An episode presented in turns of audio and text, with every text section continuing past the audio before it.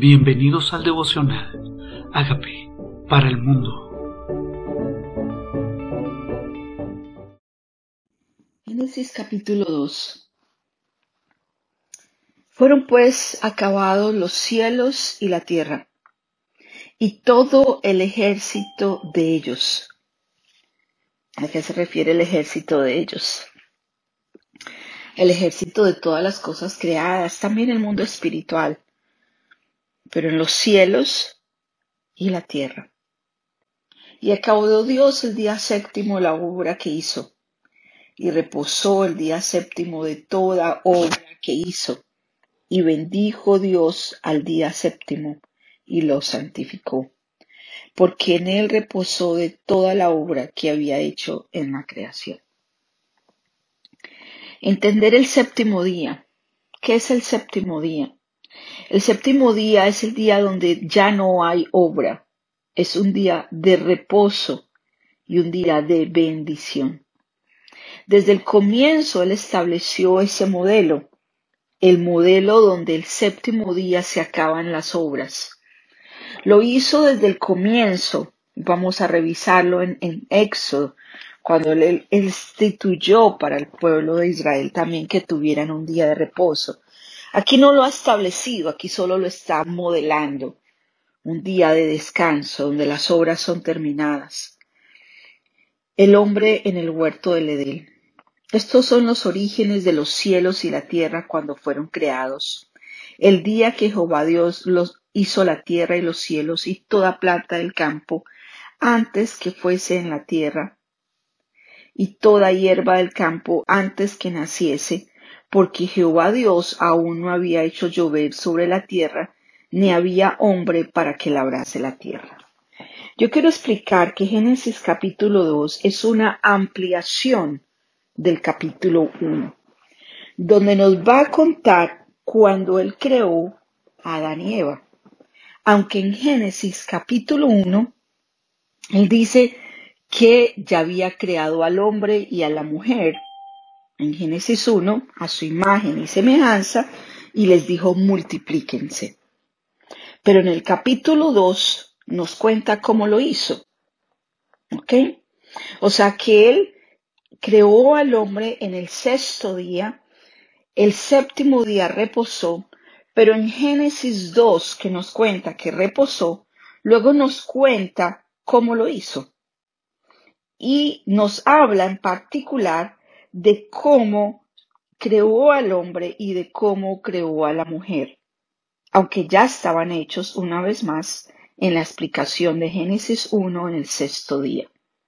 Es como si el capítulo 2 fuera una ampliación del primero.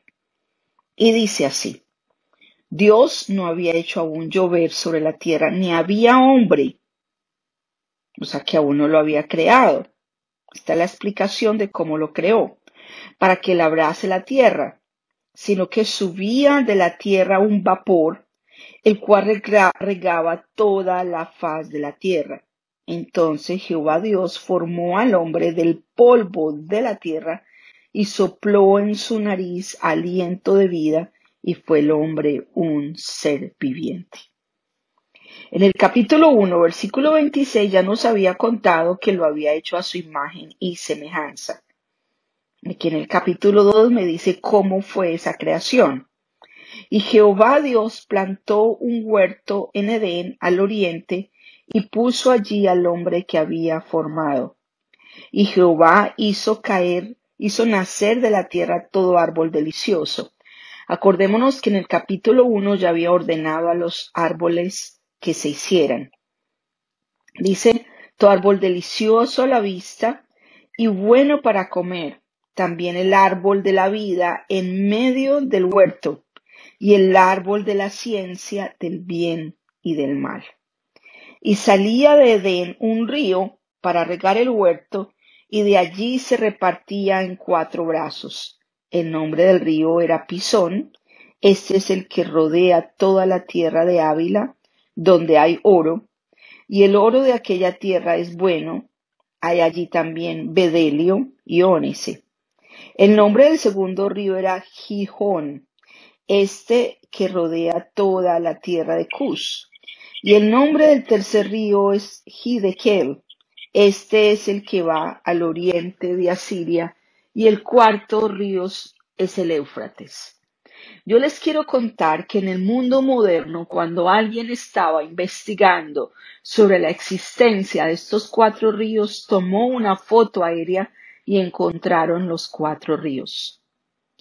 No es invento, no es fábula, así fue. Y tomó pues Jehová Dios el nombre, el hombre, y lo puso en el huerto del Edén, para que lo labrase y lo guardase tenía un propósito. El hombre fue creado desde el principio para la labor, para el trabajo. No fue, nunca pensó o hizo el trabajo como maldición. ¿Ok? la tierra producía frutos sin tanto esfuerzo, pero él lo puso al hombre para labrarlo, para guardarlo. Entonces, la función del trabajo no es maldición, Aquí todavía no existía la maldición. Y mandó Jehová Dios al hombre diciendo, de todo árbol del huerto puedes comer, mas del árbol de la ciencia del bien y del mal no comerás, porque el día que de él comieres ciertamente morirás. ¿Por qué pasa con el árbol de la ciencia del bien y del mal? Este árbol tenía un propósito y vamos a explicarlo enseguida. Y dijo Jehová Dios, no es bueno que el hombre esté solo, le haré ayuda idónea para él. Una vez más, le recuerdo que Génesis 1.26 ya había creado al hombre y a la mujer. Pero aquí nos está ampliando en Génesis 2 el diseño, cómo lo hizo, cómo fue esta creación. Dice Jehová Dios formó pues de la tierra toda bestia del campo y toda ave de los cielos y la trajo a Adán para que viniese como las había de llamar y todo lo que Adán llamó a los animales vivientes, ese es su nombre. O sea que Adán tenía una mente superdotada. Lo que Adán recibía o conocías en su mente no era por experimentación, porque todavía no había experimentado nada, sino por revelación. Adán fue creado adulto. Él no pasó ni por la niñez ni por la adolescencia. Adán fue creado adulto.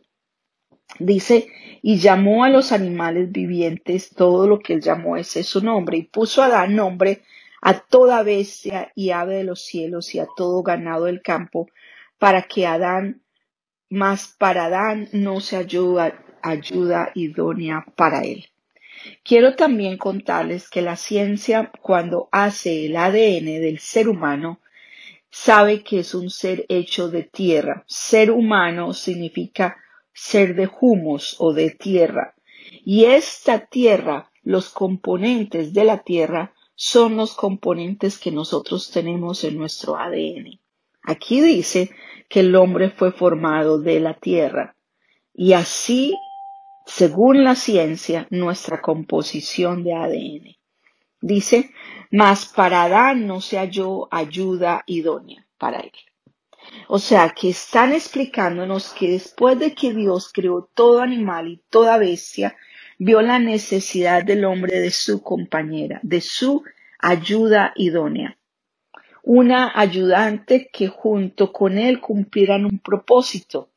O sea que Adán no encontraba a nadie que lo complementara, que lo ayudara, que se pareciera a él. Entonces Jehová hizo caer sueño profundo sobre Adán, y mientras éste dormía, tomó una de sus costillas y cerró la carne en su lugar. O sea que eh, Adán fue hecho de tierra y nosotros hemos, fuimos hechos las mujeres de la costilla del hombre, que también esa costilla había sido hecha de tierra. Y cerró la carne. O sea que la mujer fue creada por causa de la necesidad de un varón y dice eso la Biblia más adelante en los evangelios. La mujer en el Nuevo Testamento fue creada por causa del varón, por una necesidad de complemento, de ayuda idónea y de la costilla que Jehová Dios tomó del hombre hizo una mujer y la trajo al hombre. Dios dijo entonces a Adán, esto es ahora hueso de mis huesos y carne de mi carne, esta será llamada varona, porque del varón fue tomada. Esto es Ish, varona, significa Ishihan del hebreo.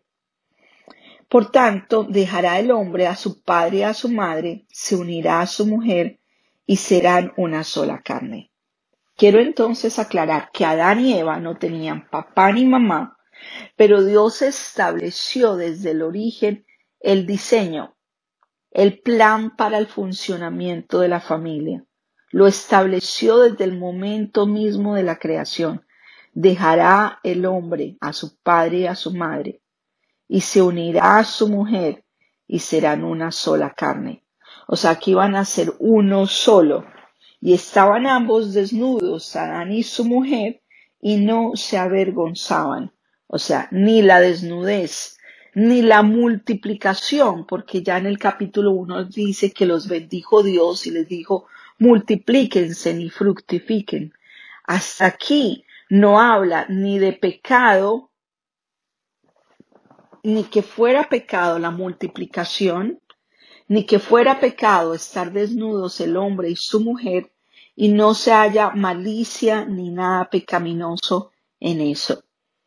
Dice, y no se avergonzaban. O sea que en el diseño original de Dios, Dios establece desde el comienzo. Él coge una pareja llamada Adán y Eva, pero él ya había diseñado, dice, al hombre, a la mujer, y los multiplica, los de orden de multiplicación. Y quiero aclarar esto para poder aclarar lo que va a venir más adelante en Génesis 3 y 4, donde Caín mata a Abel y, y Caín más adelante va a tener una esposa. ¿De dónde sale esa esposa? De la creación, porque Dios crea al hombre y a la mujer, varón y hembra los crea, y les da la orden de multiplicación. Pero establece una pareja llamada Adán y Eva, a través del cual Él nos explica su diseño, nos explica su plan y establece a través de esto la bendición y la genealogía, a través de lo cual la pareja viene más adelante, Jesús.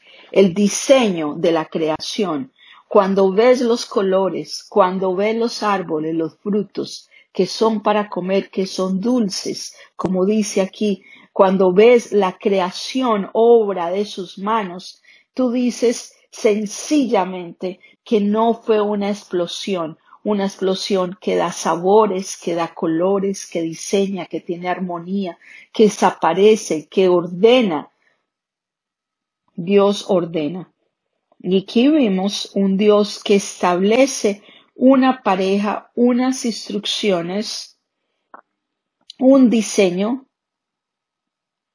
el origen del matrimonio, donde Dios dice que la mujer es la ayuda idónea, donde Dios establece que no fue bueno después de ver todo bueno, lo único no bueno que hasta ahora hemos encontrado es que el hombre esté solo. Después de que todo lo hizo bueno en gran manera, lo único que hasta el momento no vio bueno fue que el hombre estuviera solo y le hizo una ayuda idónea, alguien que lo complementara en el propósito, ayudante para cumplir juntos planes. Cuando entendemos este diseño y este plan, también podemos entender ¿Por qué Dios establece que deje al hombre a su padre y a su madre y se una a su mujer y sean una sola carne? Es una, es una orden divina y nosotros simplemente tenemos que seguir la orden establecida por Dios. La intimidad en el matrimonio, el separarse de los padres, la desnudez en el volverse en una sola carne y el aceptarse incondicionalmente sin cubrirse. Esto es el diseño de Dios en Génesis capítulo 2. Podemos decirle a Dios, Señor, todo lo que yo soy cumple un propósito. Nada de lo que tú permites es al azar. Nada de lo que diseñas tiene todo lo que diseñas tiene una razón de ser. Mi vida tiene una razón de ser. Tú descansaste el séptimo día. También permíteme entender a mí la bendición del séptimo día y descansar un día de la semana reconociendo que tus obras ya fueron hechas desde la creación del mundo, que lo que tú diseñaste ya fue hecho, que lo que estableciste ya fue hecho. Y aquí estoy yo, escuchando tu palabra y entendiendo tu diseño y tu propósito para glorificarte. Gracias, Padre, por revelarnos a nuestro espíritu que la dirección se la dio Adán antes de crear a Eva, que cuando crea a Eva la diseña con un propósito en particular y que cuando crea al hombre le dio la orden de cuidar, de guardar, de administrar, de poner nombre, de señorear sobre lo que nos entregas. Hoy permítenos entender el, rol del liderazgo sobre la creación y el rol establecido en el matrimonio desde el comienzo de la creación. Permítenos volver al orden, permítenos entender el diseño y permítenos estar en paz con lo que tú decidiste, con lo que tú estableciste y hacer conforme a tu plan y a tu voluntad. Queremos darte gracias desde ya, Señor, por habernos diseñado bien como hombre y como mujer, por llevarnos a complementarnos el uno al otro y todo y gracias, Señor, por el propósito y el diseño divino que estableciste en la familia desde el comienzo. Permite que nuestras familias sean bendecidas. Permite que nuestro diseño sea bendecido y que el propósito con el cual nos creaste Señor, también sea sí y sea amén y que vivamos tu plan. En el nombre de Jesús hoy reconocemos, te pedimos perdón cuando no seguimos tus instrucciones.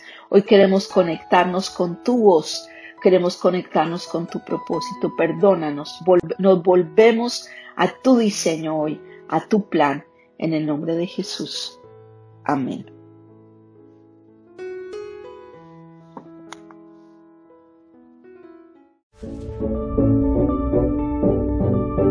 Hola amigos, queremos que usted sea parte de esta obra que estamos haciendo a través de Agape para el mundo y que este mensaje de Jesús llegue hasta la última de la tierra. Si quieres donar en nuestra página web puedes hacerlo en agapeparalmundo.org o también a través de Cele en agapeoficial.gmail.com. Dios bendiga tu generosidad.